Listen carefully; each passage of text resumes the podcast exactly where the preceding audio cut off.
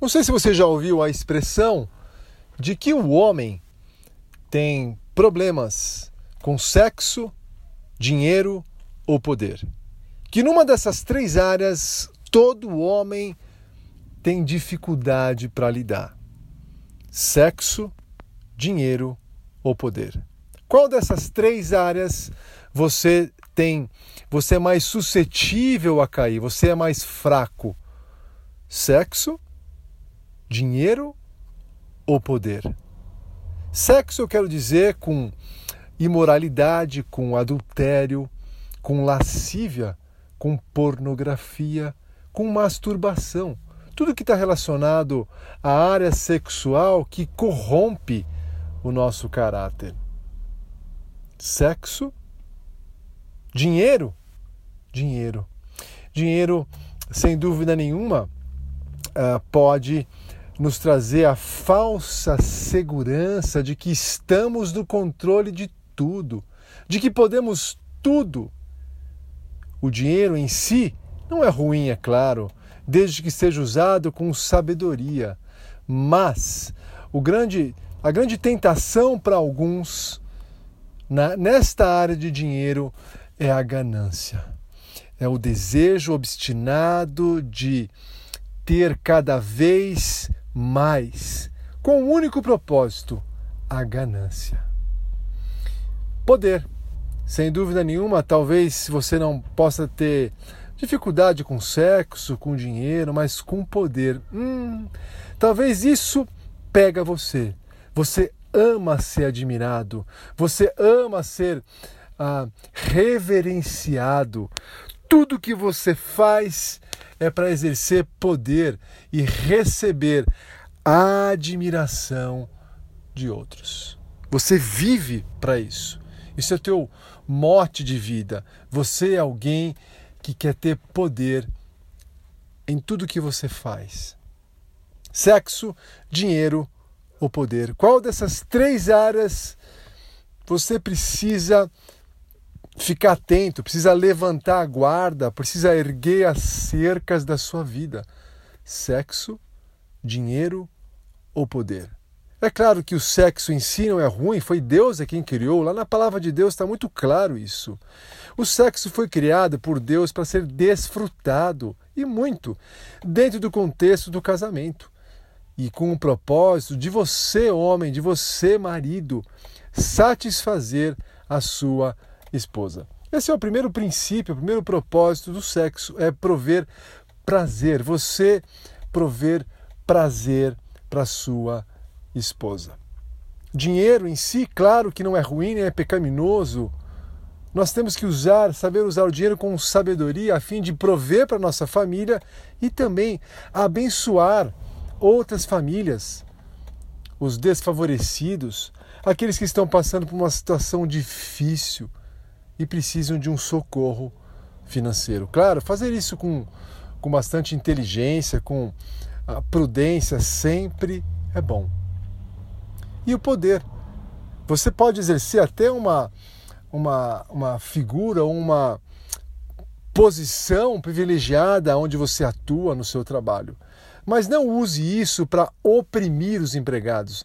Não, não, não use a sua posição para uh, ofender pessoas. Não use a sua posição para você deixar as pessoas morrendo de medo de você. Use a sua posição com firmeza, use a sua posição de maneira competente, mas sempre tratando a todos, a todos com respeito e dignidade. Pois bem, sexo, dinheiro ou poder. Qual dessas três áreas você precisa lutar melhor, lutar mais? Deixa eu te contar aqui algumas particularidades, algumas similaridades dessas três áreas: sexo, dinheiro e poder. Existem ao menos quatro similaridades em sexo, dinheiro e poder. A primeira delas é que oferecem algum tipo de prazer. Tanto o sexo tanto o dinheiro como o poder oferecem algum benefício próprio, ainda que temporário, mas sim, oferece a você e a mim um prazer, um benefício próprio. Segundo, é que qualquer uma dessas coisas começam com pequenas concessões. É você, é, homem, flertando com uma, uma garota, com uma mulher na empresa, ah, ou no clube, é aquela segunda olhadinha que você resolve dar. Começa assim, começa com um flerte, com pequenas concessões, até tragicamente ah, chegar num divórcio. E essa é a última coisa que eu gostaria que você chegasse ou, por exemplo, você nas mídias sociais começar a abrir alguma pequena concessão de dar uma olhada numa amizade antiga que você tinha do colégio, você, um homem casado, procurando ah, procurando nas mídias sociais, no Instagram, qualquer outra mídia social, algumas amigas do passado, cara, você vai se dar mal. Isso é uma, isso é uma, é uma rede, é um laço. Foge dessa.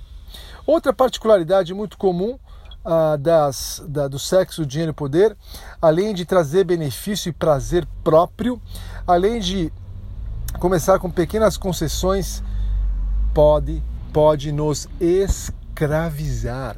Cara, pode tornar você um homem escravo da imoralidade sexual.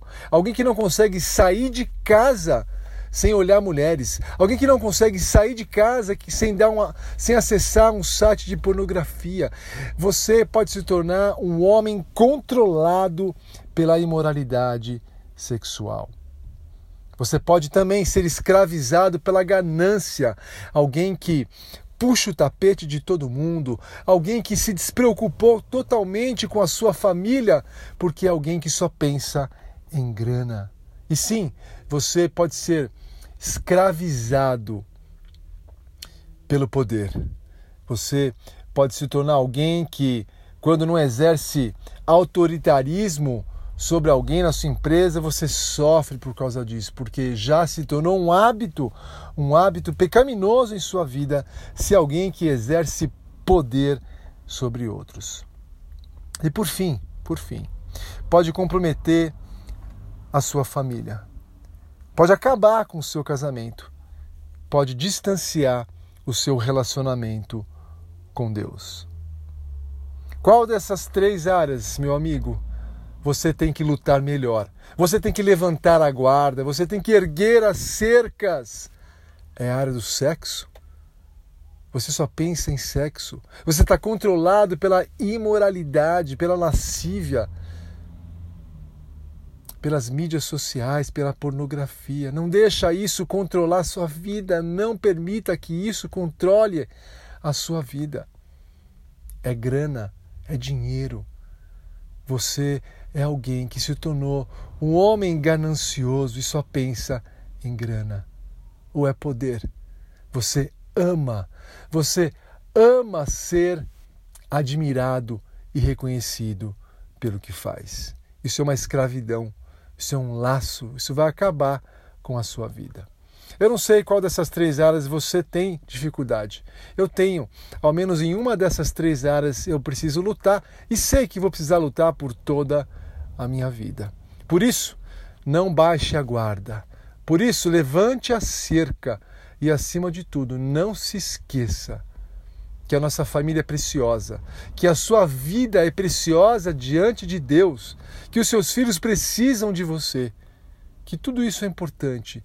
Ter dinheiro, desfrutar de intimidade sexual com a sua esposa, mas mais importante que tudo isso é você não ser controlado por todas essas coisas.